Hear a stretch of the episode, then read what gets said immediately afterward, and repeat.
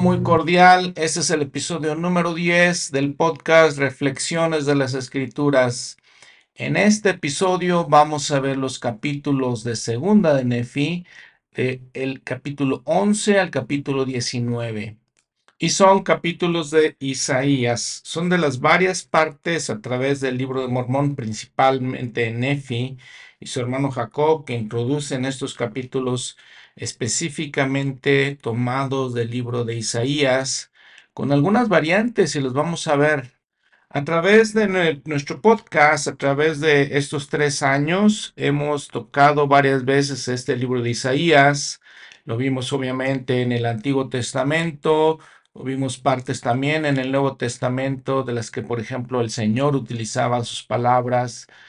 Y un dato curioso de esto es que parece que a través de toda la iglesia, nosotros como miembros llegamos a este punto.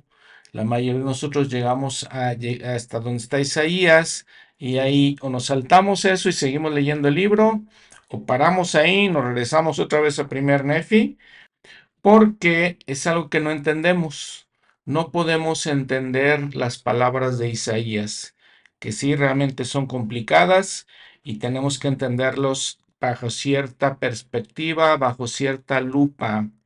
Entonces, ha sido un problema, les digo, a través de toda la iglesia es conocido esto. Tenemos que recordar algunas situaciones, algunos comentarios importantes de las mismas escrituras o palabras de los profetas y de las autoridades generales. El año anterior, cuando estábamos leyendo el Apocalipsis, leímos este mensaje del presidente Boyka Packer que se encuentra precisamente en el manual Ven Sígueme, donde él aconseja, aunque el lenguaje de las escrituras al principio le resulte extraño, sigan leyendo no tardarán en reconocer la belleza y el poder que hay en esas páginas. Cierro la cita. Y quiero decirles que no hay nada más verdadero eh, en estas palabras del presidente Packer como cuando leemos Isaías. Si tenemos y ponemos mucha atención en sus palabras, son increíblemente magníficas, hermosas, inspiradoras. Pues recuerden este mensaje del presidente Packer. Más importante que las palabras de de la iglesia, ¿qué puede ser? Las palabras del Señor mismo. Tercera de Nefi, capítulo 23, versículo 1. El Salvador está aquí en América y les dice a la gente algo que también llega a nosotros, obviamente, un mandamiento también para nosotros. Y aquí, ahora os digo que debéis escudriñar estas cosas. Siempre hemos platicado la diferencia entre leer, estudiar y escudriñar. Es un nivel mucho más alto que leer. Y aquí el Señor nos está dando el mandamiento, debéis escudriñar estas cosas. Sí, un mandamiento os doy, es que escudriñéis estas cosas diligentemente. Un mandamiento, escudriñar diligentemente. Parece que el Señor lo lleva a otro nivel más arriba. Porque grandes son las palabras de Isaías. Entonces es imperativo que leamos las palabras de Isaías. Tratando de entender por qué. Bueno, en los escritos de Isaías hay más de 120 profecías del Salvador seis capítulos notables que son dedicados exclusivamente al Mesías que había de venir. Capítulo 7, capítulo 9, 11, 50, 53, 61. 66 capítulos en el libro de Isaías. Es por tanto el libro más largo entre los profetas el capítulo 29 habla del libro de Mormón. Y como les decía, otro punto importante es que hay cosas increíblemente hermosas en estos en las palabras de él. Por ejemplo, el capítulo 53 es una profecía del Salvador y notemos la profundidad, lo hermoso, lo excelente de lo que él habla. Versículo 2. No hay parecer en él ni hermosura, y cuando lo veamos, no habrá en él atractivo para que le deseemos. Despreciado y desechado entre los hombres, varón de dolores y experimentado en quebranto y como que escondimos de él el rostro. Fue menospreciado y no lo estimamos. ciertamente llevó él nuestras enfermedades y sufrió nuestros dolores, y nosotros le tuvimos por azotado, herido por Dios y afligido. Mas él herido fue por nuestras transgresiones, molido por nuestras iniquidades. El castigo de nuestra paz fue sobre él, y por sus heridas fuimos nosotros sanados. Todos nosotros nos hemos descarriado como ovejas, cada cual se ha apartado por su propio camino, mas Jehová cargó en él la iniquidad de todos nosotros. Fue oprimido y afligido, pero no abrió su boca. Como cordero fue llevado al matadero, y como oveja delante de sus trasquiladores, enmudeció, así no abrió su boca. Entonces les digo, eh, increíble las palabras de Isaías, esta es hermosa escritura. Vean, por ejemplo, también el capítulo 9, el versículo 6, porque un niño nos es nacido, hijo nos es dado, y el principado estará sobre su hombro y se llamará su nombre admirable, consejero, Dios fuerte, Padre eterno, príncipe de paz.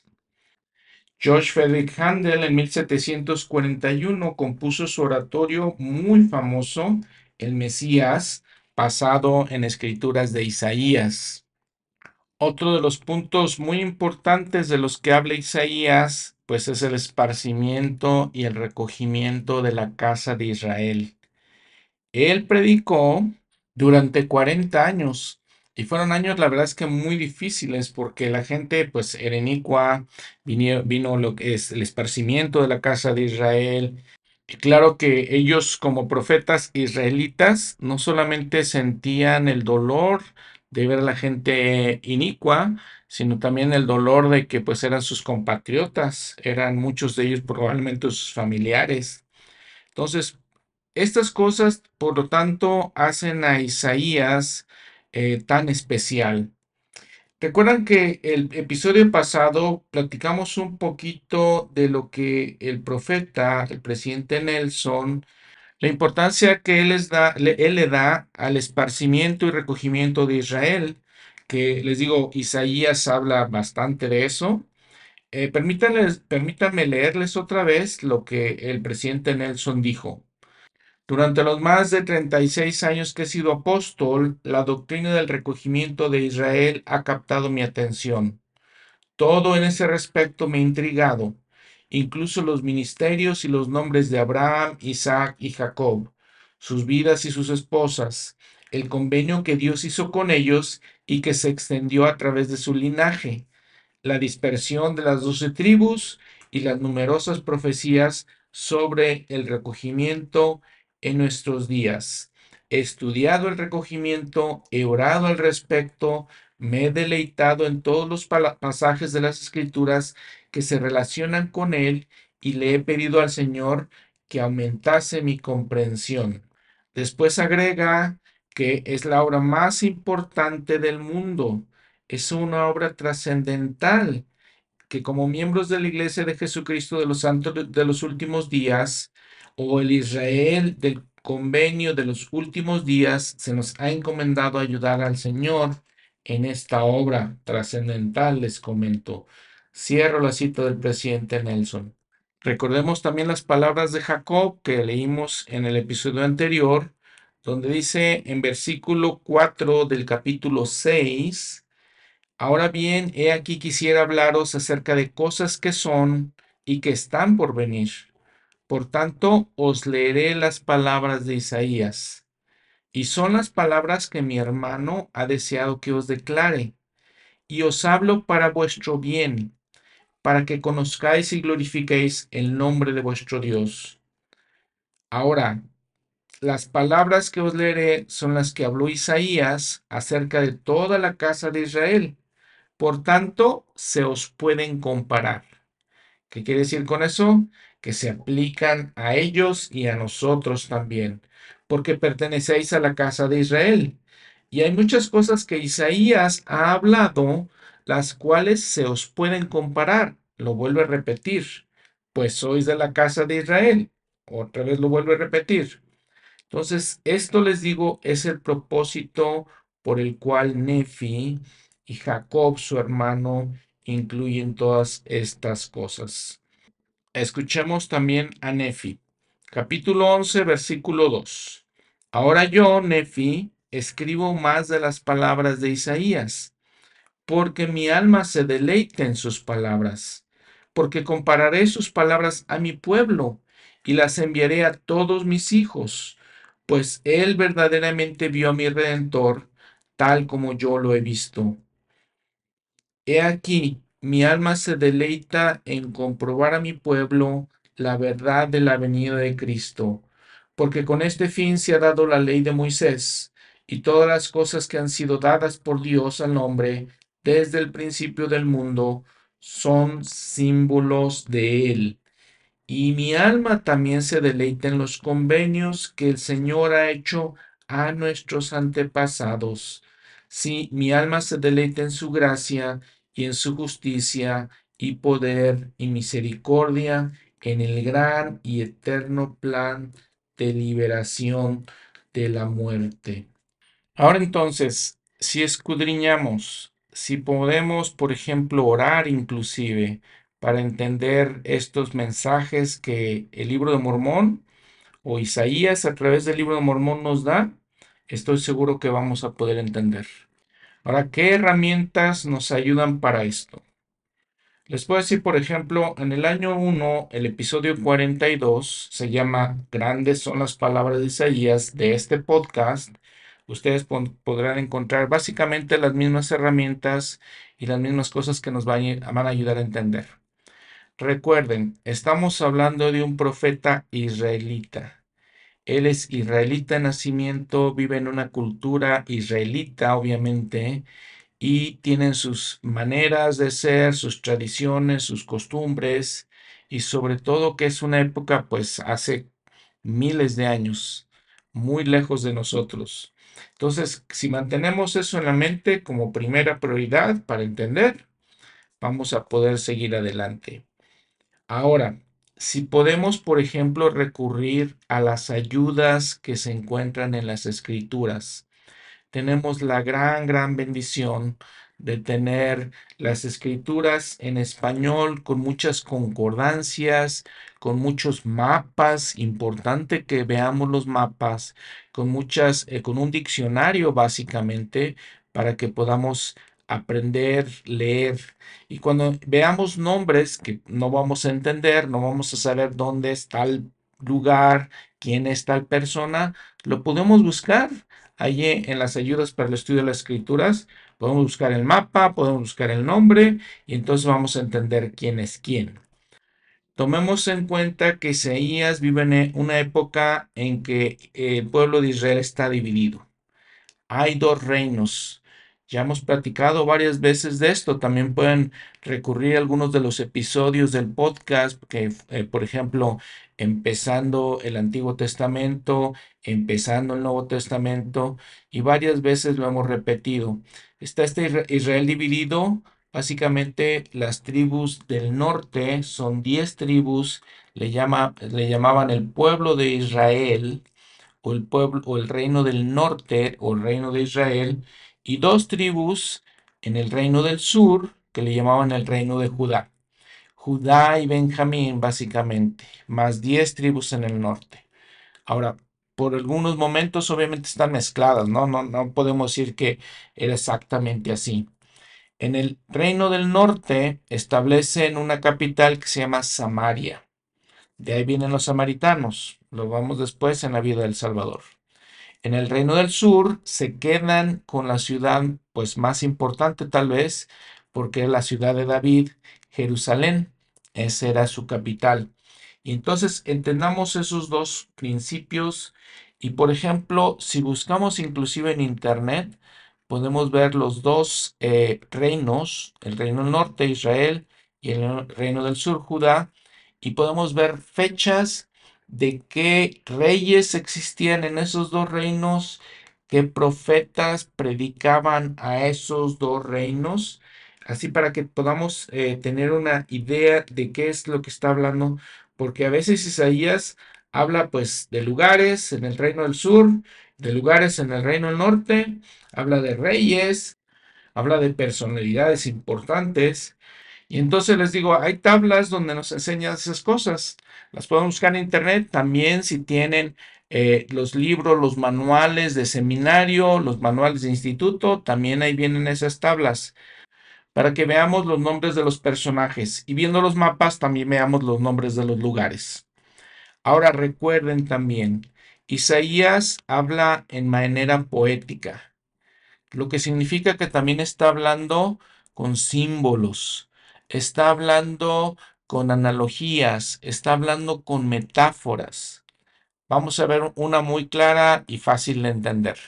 Isaías 1.18. Y es una de las escrituras que les digo son hermosas. La doctrina que enseña aquí y la manera que la enseña Isaías es increíblemente hermosa, básicamente. Venid ahora, dice Jehová, y razonemos juntos. Vean ese concepto. El Señor nos está diciendo, razonemos juntos, utilicemos nuestras capacidades mentales para entender este principio que Dios por medio de Isaías nos está enseñando. Aunque vuestros pecados sean como la grana. ¿Qué significa? Aunque todo lo que pequemos sea como algo de grana, ¿qué, qué es como la grana? Oscuro, rojo, oscuro. Claro, nuestros pecados entendemos muy bien ese simbolismo, son así. Aunque vuestros pecados sean como la grana, como la nieve, serán emblanquecidos. Y por ejemplo, si han tenido pues la oportunidad de ver nieve eh, en las montañas, tal vez, de nuestros países, si no tenemos la experiencia directa, veamos que la nieve es completamente blanca. Es un color blanco increíble. Entonces, si vuestros pecados sean como la grana, como la nieve serán emblanquecidos, aunque sean rojos como el carmesí, otra vez, rojo, claro que podemos asociar el rojo con nuestros pecados, vendrán a ser como blanca lana. Vamos a ser limpiados, vamos a tener de tener nuestros pecados rojos, oscuros, podemos arrepentirnos, van a ser completamente blancos. Entendemos el simbolismo nuevamente. El rojo representa algo manchado, algo sucio. El blanco representa, representa algo limpio y algo puro. Si queréis y escucháis, después dice, pero ven, ven más o menos cómo usa Isaías estos simbolismos no son tan difíciles de entender. Hay que tener cuidado, hay que poner cuidado en estas cosas. Tratar de entender también que no tenemos, no es una carrera. A ver quién acaba más rápido de leer todo lo de Isaías, porque queremos seguir este, con las escrituras. No, podemos detenernos versículo por versículo, a ver qué significa esto. Es más importante para mí que nos detengamos, analicemos, meditemos, escudriñemos, como dice el Señor, en lugar de ir rapidísimo a ver quién llega primero. Creo que esa mentalidad es una mentalidad realmente equivocada. Por ejemplo, el primer eh, capítulo de Isaías que cita Nefi en esta parte del libro de Mormón, que es segunda de Nefi capítulo 12, está diciendo, lo que vio Isaías, hijo de Amós. Amós, ¿quién es? Pues el papá de Isaías, básicamente. Entonces, ven cómo podemos entender. Concerniente a Judá y a Jerusalén. Como les decía, el reino del sur se llamaba Judá, Jerusalén, que es la capital de ese reino, el capital de, de Judá. Está hablando directamente a ellos. Acontecerá en los postreros días que el monte de la casa del Señor, el monte de la casa del Señor. Vemos un monte, una montaña, la casa del Señor. ¿Qué es la casa del Señor? El templo. Si lo comparamos con una montaña, claro. ¿Por qué? La montaña, desde nuestro punto humano de vista, está más cerca de Dios porque está más elevada, también nos eleva espiritualmente. Entonces está hablando, hablando del templo. Será establecido como cabeza de los montes y será exaltado sobre los collados y todas las naciones correrán a él. ¿De qué está hablando? Collados.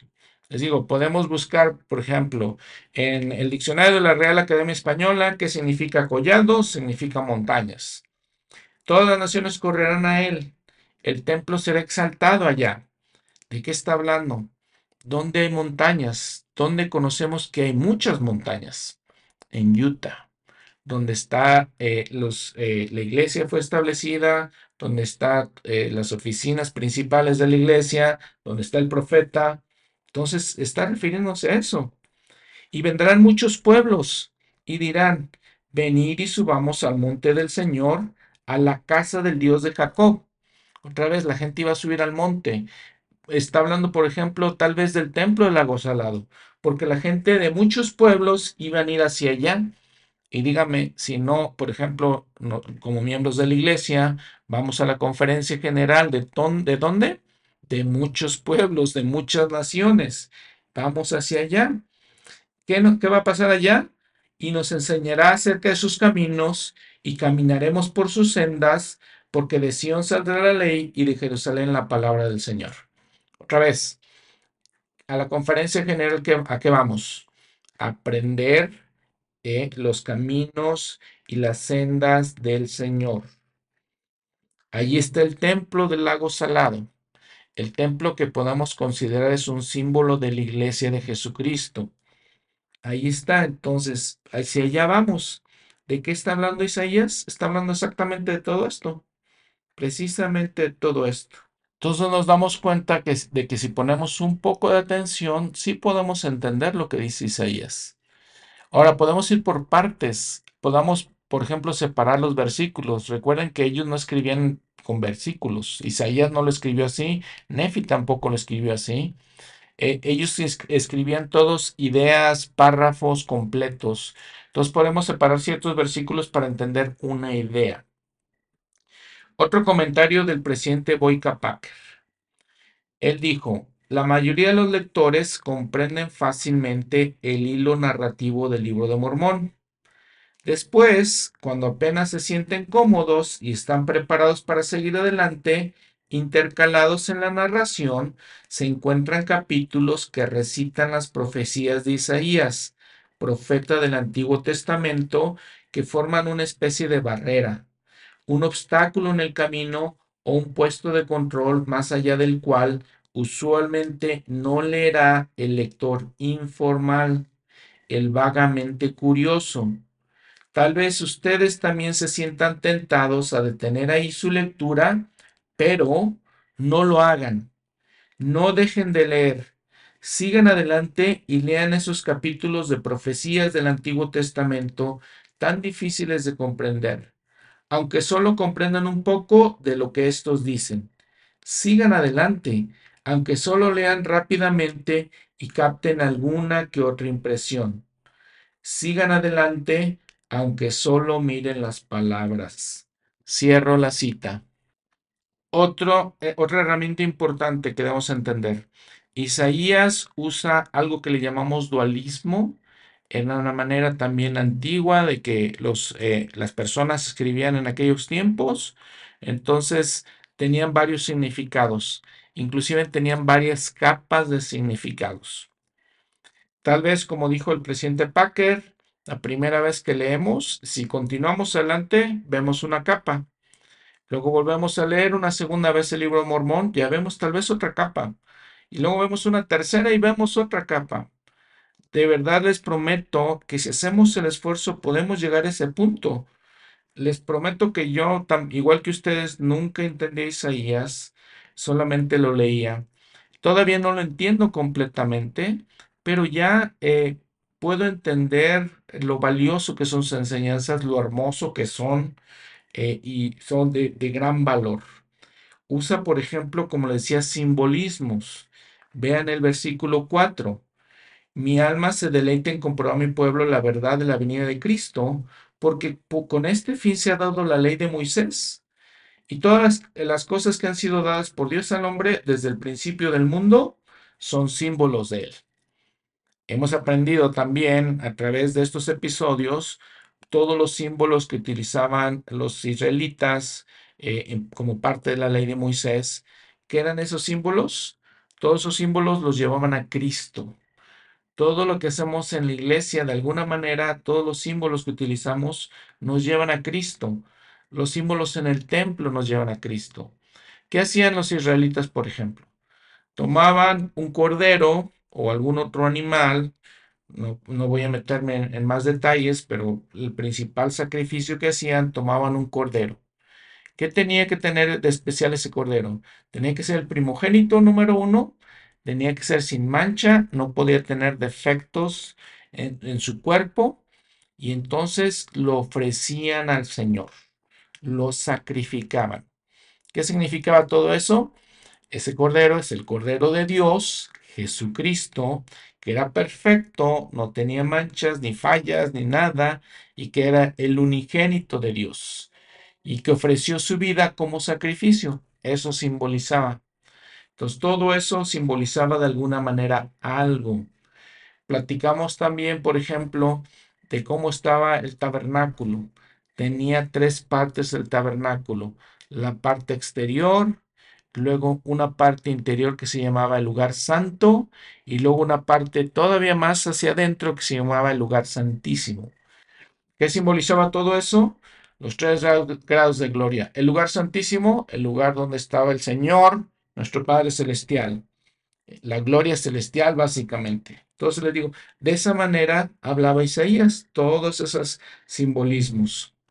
Al final del capítulo 11, eh, eh, Nefi, por ejemplo, habla de Cristo y hemos eh, hablado en varios episodios, o hablamos en la iglesia siempre, lo lo trascendental, lo esencial que es la expiación de Cristo. Dice Nefi, mi alma se deleita en comprobar a mi pueblo que salvo que Cristo venga, todos los hombres deben de perecer. Porque si no hay Cristo, no hay Dios. O sea que si no hubiera la expiación de Jesucristo, lo que está queriendo decir aquí Nefi, pues no se podría llevar a cabo el plan de salvación. Era esencial. Y si Dios no existe, nosotros no existimos. No hubiéramos existido nosotros si nuestro Padre Celestial no hubiera preparado el plan de salvación. Porque no habría habido creación. Mas hay un Dios y es Cristo. Y Él viene en la plenitud de su propio tiempo. Y ahora continúa y escribo algunas de las palabras de Isaías para que aquellos de mi pueblo que vean estas palabras eleven sus corazones y se regocijen por todos los hombres. Ahora bien, estas son las palabras y podéis compararlas a vosotros y a todos los hombres. Noten cómo Nefi dice varias veces que todas estas palabras de Isaías se aplican, se comparan, utiliza esa palabra a nosotros, se aplican a nosotros. Ahora, ya leímos un poquito del capítulo 12 que se compara con Isaías 2. Allá hablamos del templo, ya hablamos de Utah, por ejemplo, de donde están este, las oficinas de la iglesia. Por ejemplo, el versículo 5 ya dice, venido casa de Jacob. Recuerden, Isaías está hablando al pueblo de Israel, que también somos nosotros, dijo el presidente Nelson. Y caminemos a la luz del Señor. Sí, venid porque todos os habéis descarriado, cada cual por sus sendas de maldad. Entonces entendemos el contexto de esto, entendemos que le está hablando al pueblo de Israel que no habían estado guardando los mandamientos por muchos años, habían, habían tenido muchos problemas por mucho tiempo y a veces los guardaban y a veces no los guardaban desde aquel, aquellos tiempos en que eh, crearon ese ídolo, el becerro de oro, cuando Moisés subió a recibir las tablas con los mandamientos. Entonces, se, se habían descarriado. Por lo que tú, oh Señor, has desamparado tu pueblo, la casa de Jacob. ¿Quiénes eran su pueblo? El pueblo de Israel, la casa de Jacob. Recordamos, ¿quién era Jacob? El Señor le cambió el nombre a Israel. Estamos hablando de la casa de Israel. Porque llenos están los modos de oriente, y escuchan a los agoreros como los filisteos, y con los hijos de extranjeros se enlazan.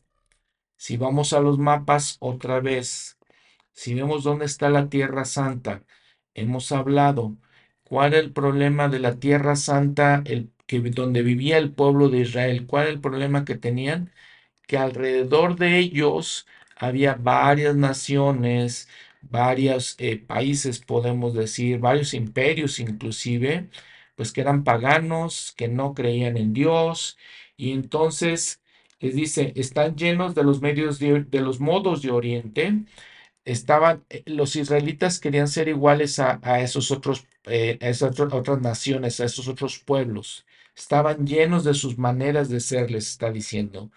Escuchan a los agoreros como los filisteos. Uno de esos pueblos eran los filisteos y con los hijos de extranjeros se enlazan.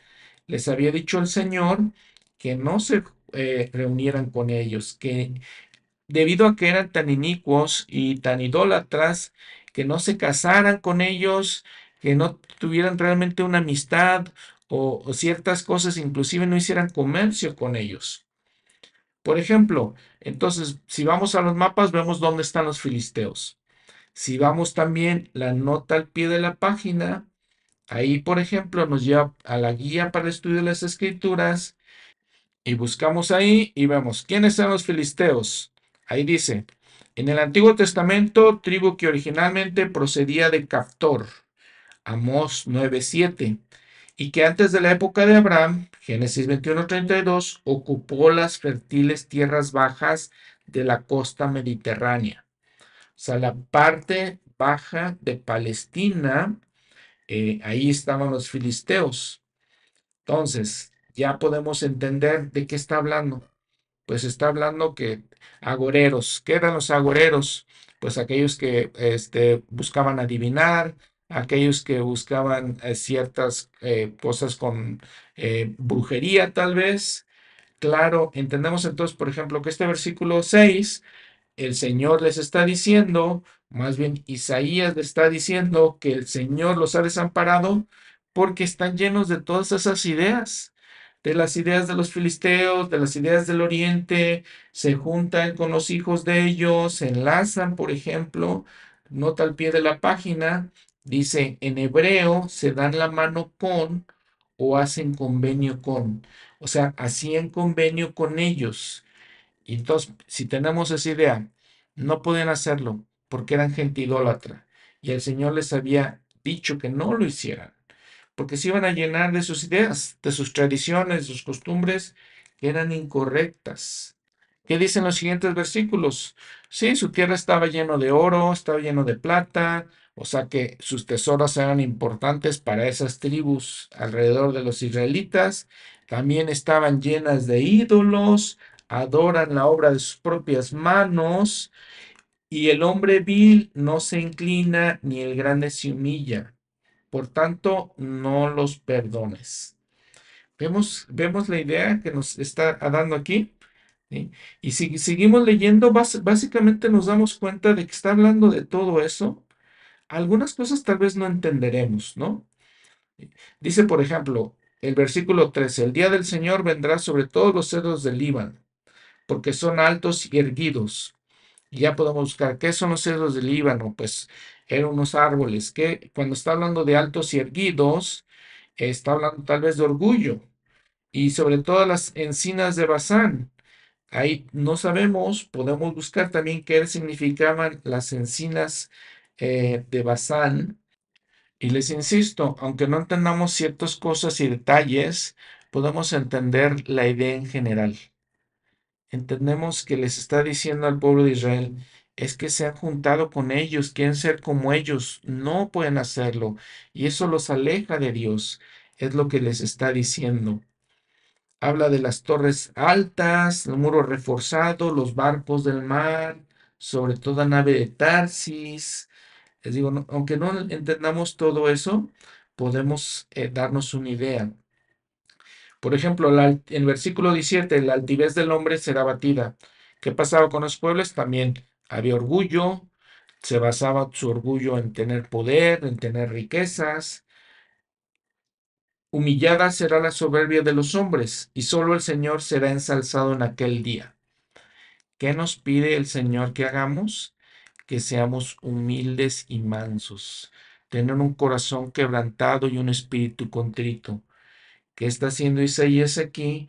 Le está diciendo, le está diciendo al pueblo de Israel, toda esa gente eh, que ustedes quieren ser como ellos, vean, era orgullosa, ¿ok? Era idólatra. Versículo 18, quitará por completo los ídolos. Los hombres se meterán en las cavernas de las rocas y en las cuevas de la tierra. ¿Qué pasa, por ejemplo? Podemos entender un poquito más de la historia. Les comento, eh, ¿cuáles pueblos conquistaron o esparcieron al pueblo de Israel? Primero, Asiria en el norte. ¿Saben qué pasó con Asiria? Después llegó Babilonia y los destruyó completamente. Babilonia llegó hacia contra los pueblos del sur, o sea, las dos tribus del sur, el reino del sur de Israel. Era poderoso Babilonia. Si leemos en la historia del mundo, hablamos de cosas impresionantes, increíbles de Babilonia. ¿Qué pasó con ellos? Vinieron los persas y los destruyeron. ¿Cómo podemos saber eso? Vean los mapas. Vean ahí los mapas. Se dan cuenta, por ejemplo, en el mapa número 2 está el éxodo de, los israelitas cuando entran en Canaán, en Palestina. Luego en el mapa 3 vemos cómo se acomodan las 12 tribus. Luego en el mapa 4 vemos todo lo que logró después el imperio de David y Salomón, que era la época dorada del pueblo de Israel. Pero luego, 721 a.C., mapa número 5, el imperio asirio. Vean todo lo que conquistó el imperio asirio. ¿Ok? Entonces, nuevamente les platico. Llegan y toman las tribus del, eh, del norte, las 10 tribus que conocemos pues como las tribus perdidas de Israel. No sabemos a dónde se las llevan. Y luego entonces ven el mapa número 6. Vean que el imperio de Babilonia tomó todas esas tierras y más del imperio asirio. Y eran poderosos estos imperios eran poderosos, pero luego llega otro imperio y los toma. Entonces, cuando Isaías está hablando de destrucción de esos imperios, está hablando porque esto, esto fue lo que pasó. Ya ven, por ejemplo, el imperio babilonio. Dice el año 600 al 587 antes de Cristo fue cuando el, imperio babilonio llegó, destruyó Jerusalén. Pocos años antes le había dicho el Señor a Leí que saliera porque iba a ser destruido Jerusalén. Y nos damos cuenta de que eso fue realmente lo que pasó por los babilonios. Mapa número 6. Ahora, mapa número 7, el imperio persa. Entonces vean lo poderoso que fue el imperio persa, que tomó todo lo que tenía Siria y lo aumentó, y tomó todo lo que tenía Babilonia y lo aumentó y destruyeron todos esos imperios anteriores a ellos. Eh, les digo, Isaías habla de todas esas cosas. Entonces, ya estamos hablando del imperio persa 537 al 440 antes de Cristo. Y luego vean cómo después llega el imperio romano en el mapa número 8 y toma todo eso y más. Toma todo, casi toda Europa ¿sí? Entonces toma todo eso y más, imagínense. Aquí creo que se saltan un poquito al imperio griego, Alejandro el Grande, que era antes del imperio romano. ¿Por qué no se hace el imperio romano? Porque los romanos dominaban la Tierra Santa cuando Jesús nace. Ahora, por ejemplo, vamos al eh, mapa número 9. Ahí vamos a ver, por ejemplo, ahí vemos dónde está Damasco, que va a hablar Isaías de eso. Vemos dónde está Jerusalén, vemos dónde está Sidón, Carquemis, lo habla de eso también. Ahí vemos los varios puntos importantes. por ejemplo, los filisteos. ¿De dónde venían? De Cactor. ¿Dónde era Cactor? Ven ahí el, el número 17, Creta. Esa isla de Creta. De ahí venían los filisteos. Y entonces vemos, nos damos cuenta de cómo sí podemos entender un poquito más. Les digo, no necesariamente todo. Yo no es, la verdad es que no, no le entiendo todo. Eh, pero obviamente los eruditos de la escritura, las personas estudiosas de las escrituras, sí las entienden. Pero como miembros regulares de la iglesia, nos podemos dar una idea de qué está hablando. Y podemos entender también, pues, lo triste de la situación, lo triste de lo que habla Isaías porque él se da cuenta, les está profetizando y les dice arrepiéntanse y no quieren arrepentirse. Les dice todo lo que les va a pasar, todo lo que les va a pasar a todas las naciones. Y me imagino que ellos decían, no, ¿cómo creen que, cómo cree Isaías que va a venir eh, el Señor y va a destruir a Siria, a los asirios? ¿Cómo creen que van a destruir un este, imperio tan poderoso como los egipcios? Si nos damos cuenta, es tan real todo eso que podemos pensar, ¿es Egipto un imperio en nuestros tiempos? No, no lo es. En aquellos tiempos era un imperio poderoso, muy poderoso. Y cuando Isaías les dice esas cosas, pues no creen, obviamente. Muy bien, miren, versículo 16 del capítulo 12. Si le dan, este, si van las notas al pie de la página en mar, dice, habla de traducciones. Hemos hablado también de varias traducciones de la Biblia. Una de esas traducciones, la de las más antiguas, es la versión griega Septuaginta. Tiene una frase que el hebreo no tiene y el hebreo tiene una frase que el griego no tiene. Pero vean lo interesante. Segunda de Nefi 12:16 tiene las dos. Ahora veamos, por ejemplo, dice, el Señor será ensalzado en aquel día, capítulo, eh, versículo 17, y quitará por completo los ídolos. Entonces les digo, van a ser destruidas esas naciones con sus ídolos. Y los hombres iban a esconder. En aquel día, versículo 20, arrojará el hombre a los topos y murciélagos sus ídolos de plata y sus ídolos, y sus ídolos de oro que se ha hecho para adorarlo, adorarlos, perdón. Entonces, aquel día arrojará el hombre a los topos y murciélagos. Vean los simbolismos que utiliza Isaías. ¿Qué está diciendo? Está hablando los ídolos, los van a, a arrojar estos animales. ¿Saben qué característica tienen los topos y los murciélagos? Que siempre viven en la oscuridad. Los murciélagos vuelan en la noche básicamente no tienen realmente ojos, utilizan un radar, un sensor para moverse. Los topos viven abajo de la tierra, no tampoco tienen ojos, viven ciegos. ¿De qué está hablando? Pues las personas que adoran esos ídolos son como topos y murciélagos, no ven, están ciegos. Vean lo, impresionante. Capítulo 13. Notemos a quién principalmente predicaba Isaías. Aquí está hablando. Quita de Jerusalén y de, Judá el apoyo y el sostén, todo sustento de pan y todo socorro de agua. Entonces, ¿a quién está hablando principalmente Isaías? ¿A quién está profetizando? ¿Para quién es un profeta?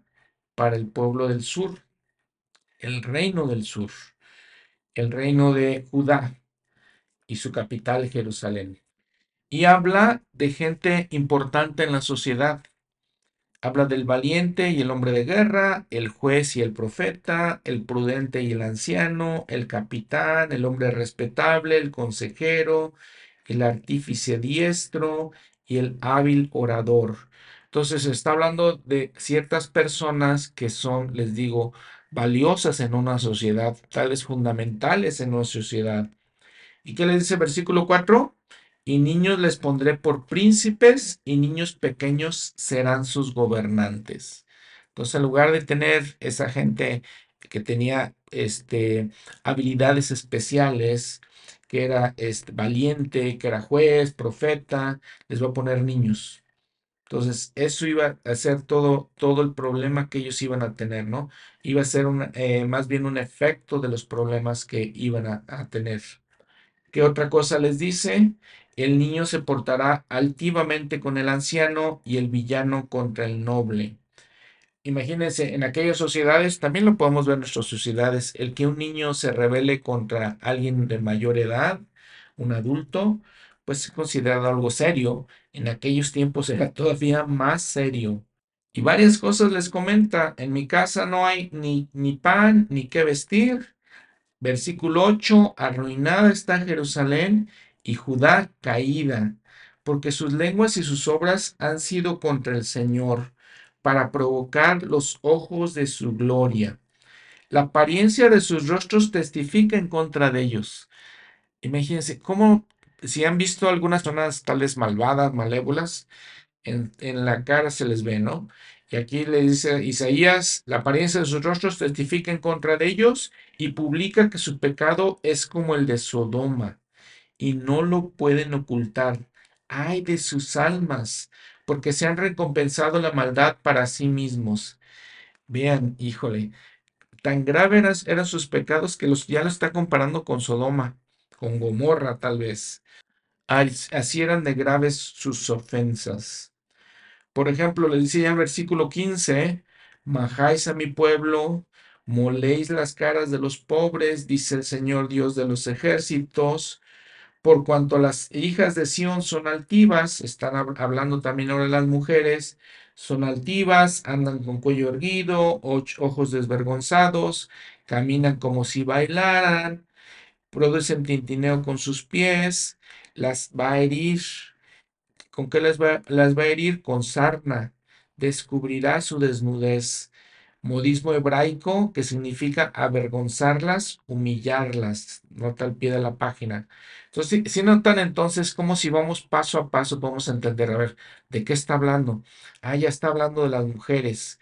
habló, por ejemplo, de los gobernantes, habló de, las, de la sociedad en general, de personas que son valiosas para la sociedad y que iban a eh, perder todo ese poder, porque ahora iba a poner niños para que fueran sus gobernantes, luego cambia un poquito con las mujeres, les dice cuáles son sus problemas, les dice que iban a ser humilladas, está hablando, por ejemplo, después de ajorcas, redecillas, lunetas, collares, collares y brazaletes. Si no entendemos, por ejemplo, qué es ajorcas, no sé qué será. Redecillas, pues tampoco. Pero ya después en el versículo 19, ok, está hablando de collares y brazaletes. Entonces podemos entender que está hablando de adornos que usaban, y si está hablando de las mujeres, que usaban las mujeres, adornos en las piernas, los tocados, pomitos de olor, perfumes está hablando. Entonces, los anillos, los joyeles en la nariz, para la nariz más bien, pues obviamente algún tipo de arete también para la nariz. Está hablando, describe varias cosas hablando de las mujeres. Sus puertas se lamentarán y enlutarán, y ella desolada se sentará en tierra. Entonces, ¿qué está hablando? El, Señor les iba a quitar todos esos, o más bien iba, iba a venir Babilonia a Jerusalén, está hablando Judá y Jerusalén, y les iba a quitar todo eso. Se sentarán en la tierra, avergonzadas, desoladas, iban a hacer eh, un lamento. En lugar de mantos, en lugar de las ropas eh, de lujo que, que tenían, silicio. Y quemadura en lugar de hermosura. En lugar de cabellos peinados, calvicie. Entonces, ven cómo si podemos entender un poco de qué está hablando. Ahora, también podemos eh, leer todos los encabezados. Los encabezados son excelentes, nos dan una idea de, qué está hablando, cuál es el tema. Eh, entonces, ya cuando tenemos ese tema, la temática de ese capítulo, pues podemos entender un poquito mejor.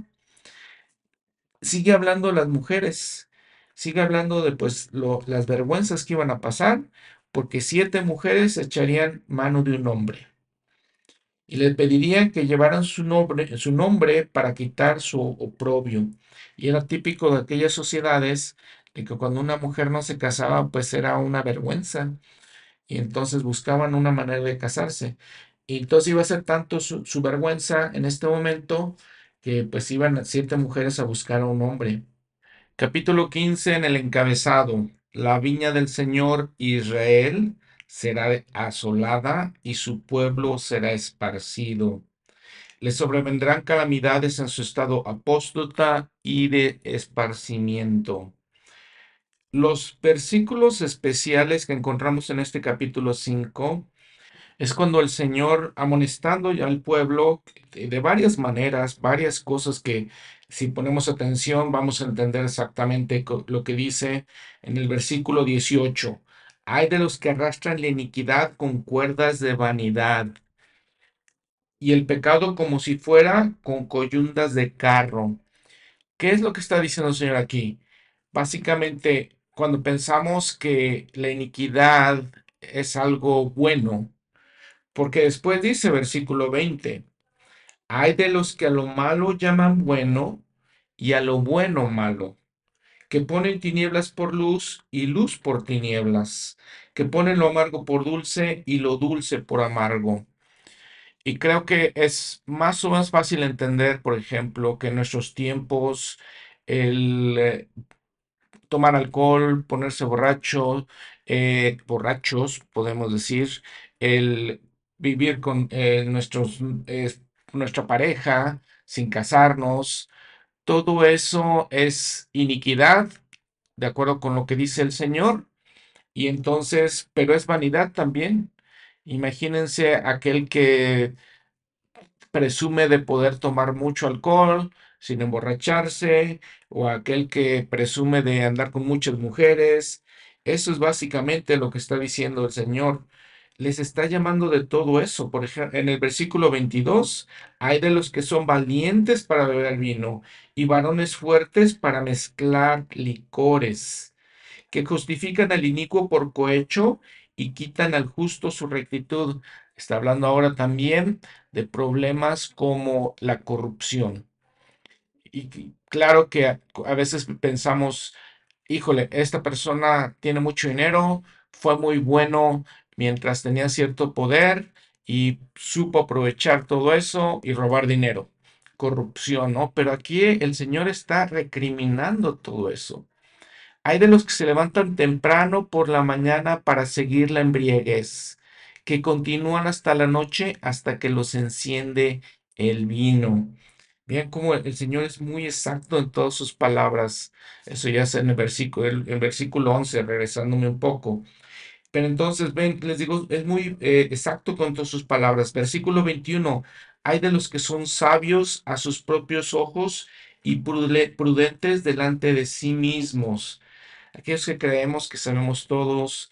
eh, he visto algunos personajes, eh, por ejemplo, ateos, que creen que lo saben todo, que tienen conocimiento de la ciencia, conocimiento de las cosas del mundo, y que de eso les da tanto orgullo. Pero el Señor aquí le está diciendo, cuidado con esas cosas, preocúpense. Entonces, grandes son las palabras de Isaías. El capítulo 16 se compara con Isaías 6. Y es especial este capítulo, como otros varios de los que cita, realmente por eso lo cita Nefi, ¿no? Pero habla en el año en que murió el rey Usías, ese es el año 750 de, antes de Cristo, ven esa nota al pie de la página, vi también al Señor sentado sobre un trono, alto y enaltecido, y las faldas de su ropa llenaban el templo. Encima del trono, del trono estaban los serafines. Cada uno de ellos tenía seis alas, con dos se cubrían el rostro, con dos los pies y con dos volaban. Y hemos platicado que simbolizan las alas, simbolizan movimiento. eh, entonces, esa es eh, la analogía que utiliza Isaías. Pero notamos que es una visión que él está teniendo. Está viendo al Señor. Ahora vean lo especial que habla Isaías. Versículo 8. Oí la voz del Señor decir, ¿a quién enviaré y quién irá por nosotros? Isaías dice, heme aquí, envíame a mí. Como todos los profetas del Antiguo Testamento de esta época, su misión no era fácil. Les platicaba hace unos momentos. van a ir a predicar a un pueblo caído, un pueblo en la iniquidad, un pueblo apóstata, y que además de eso es su nación. Eh, probablemente algunos de ellos serán inclusive su familia. En el capítulo 17 es ya cuando podemos utilizar esas cosas que nos ayudan a entender más. Por ejemplo, versículo 1 habla en los días de Acaz, hijo de Jotam, hijo de Usías, rey de Judá. Entonces habíamos dicho, el reino del sur, el reino de Judá, este Acaz era rey. Aconteció que Resín, rey de Siria, otra vez vemos los mapas, Siria está al norte de la Tierra Santa, al norte de Palestina, y es una de esas naciones que muchas veces se encontraba a favor, muchas veces se encontraba en contra del pueblo de Israel, del pueblo de Israel en general. Entonces Resín era rey de Siria. Y Peca, hijo de Remalías, rey de Israel, vinieron sobre Jerusalén. Entonces, ¿quién se está juntando? El reino de Israel, que está en el norte, con Siria, que está ahí cerca de ellos, se juntan contra Judá. Vinieron sobre Jerusalén para combatirla, mas no pudieron prevalecer contra ella. Y fue dado el aviso a la casa de David. Aquí, ¿quién es la casa de David? Jerusalén. Jerusalén era la capital del reino de David. Dice, Siria se ha confederado con Efraín. Efraín otra vez, el reino de Israel contra ti.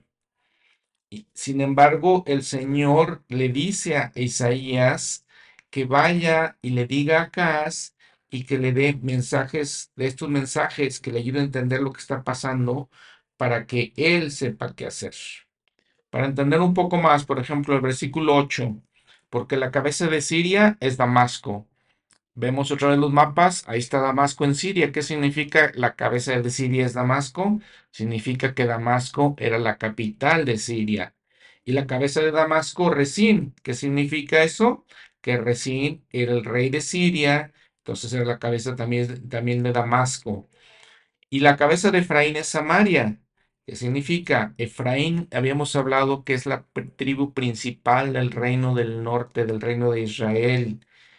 La cabeza de, ese, de este reino es la capital Samaria, y la cabeza de Samaria, el hijo de Ramalías, quien el rey de Samaria, o el rey de Efraín, o el rey del pueblo de, Israel, o el reino del norte, se llamaba Remalías. Entonces ahí entendemos todo eso. Ahora, en el versículo 13, Oíd ahora vosotros, oh casa de David. Versículo 14, aquí hablando de toda esta historia, Isaías introduce profecías en cuanto al Salvador.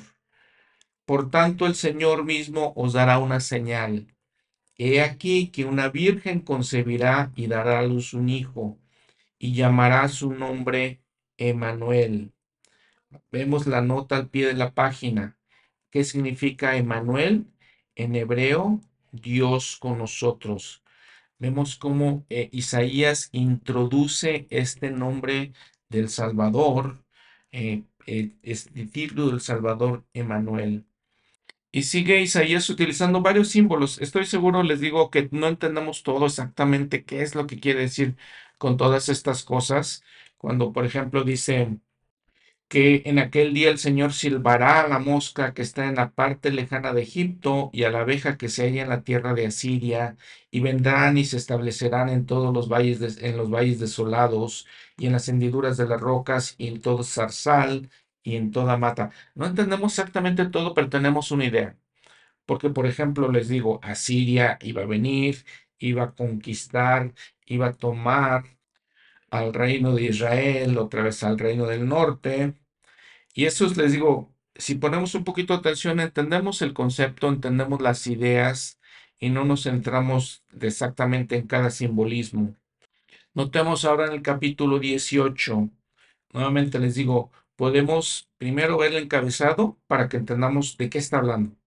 Dice, Cristo será por tropezadero y piedra de tropiezo.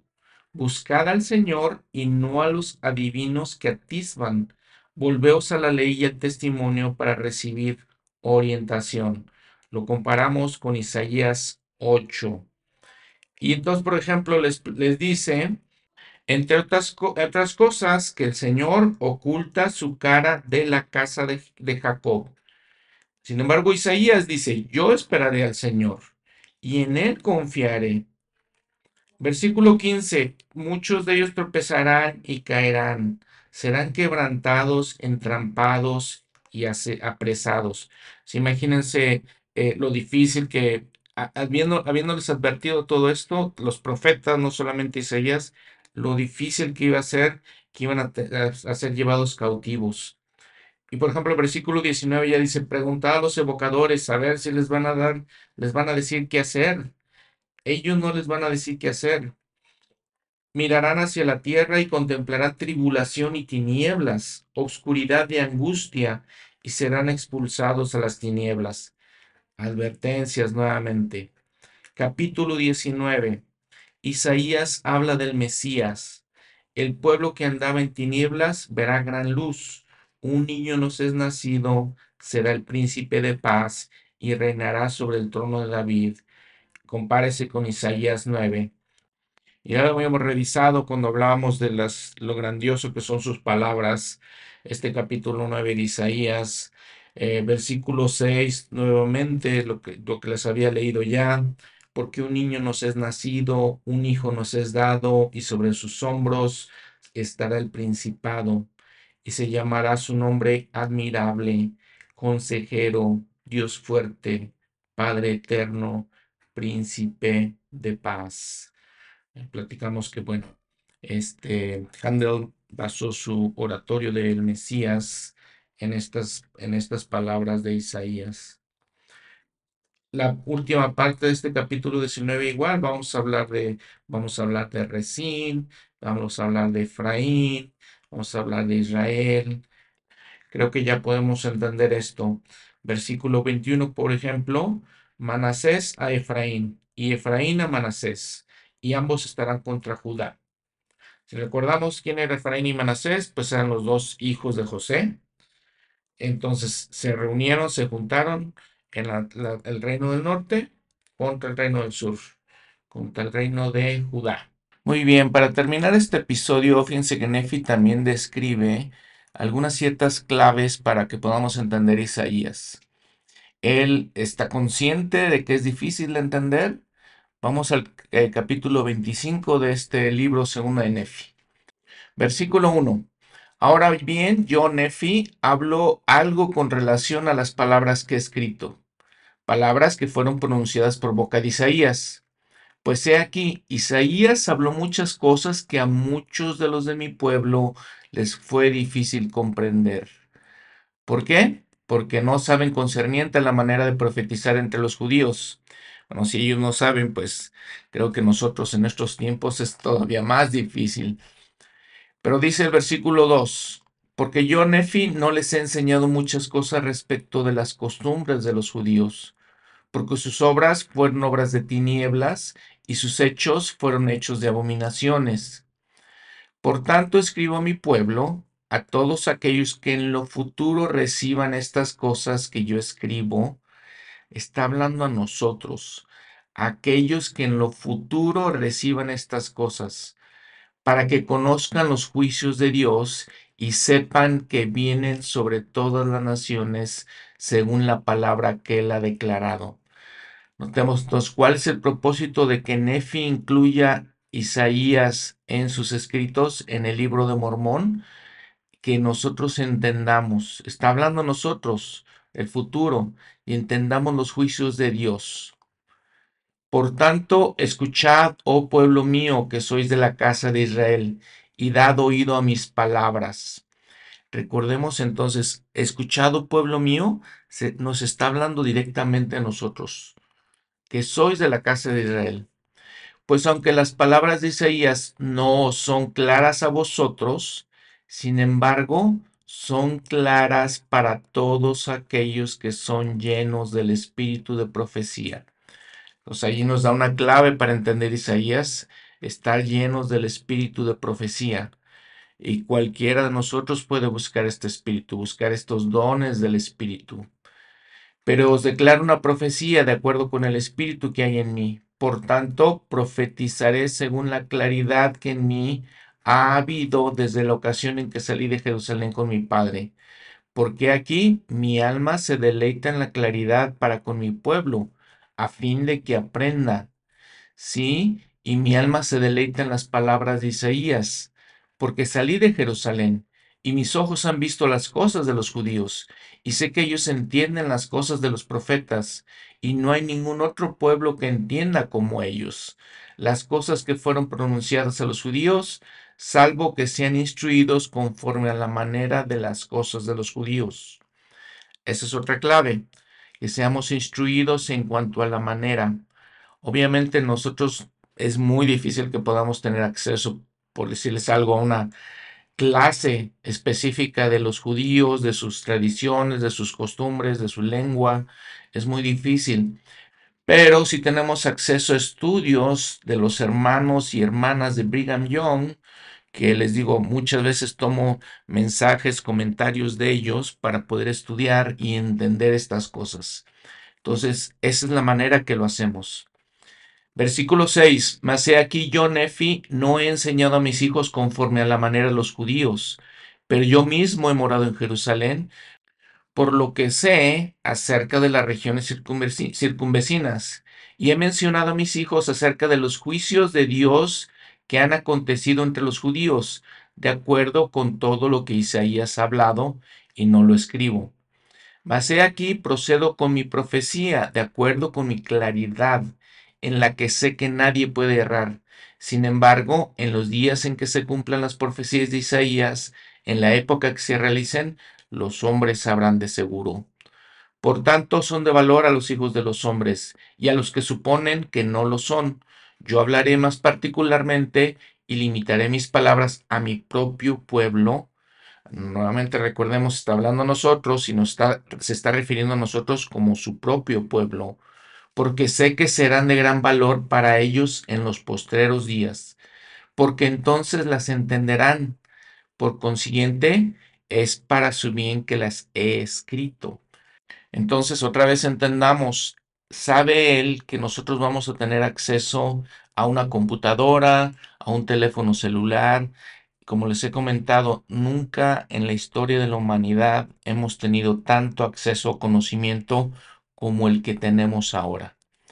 Y entonces podemos tener acceso a todos estos estudios, podemos entender mejor lo, cómo, cómo hablaban, cómo era el hebreo, cómo era el egipcio, entendemos bastante más de todas sus, eh, la manera de expresarse, de todas sus costumbres, tenemos los mapas, tenemos esta grandísima ayuda que es la biblioteca del Evangelio, donde tenemos todo esto que ha recopilado la iglesia.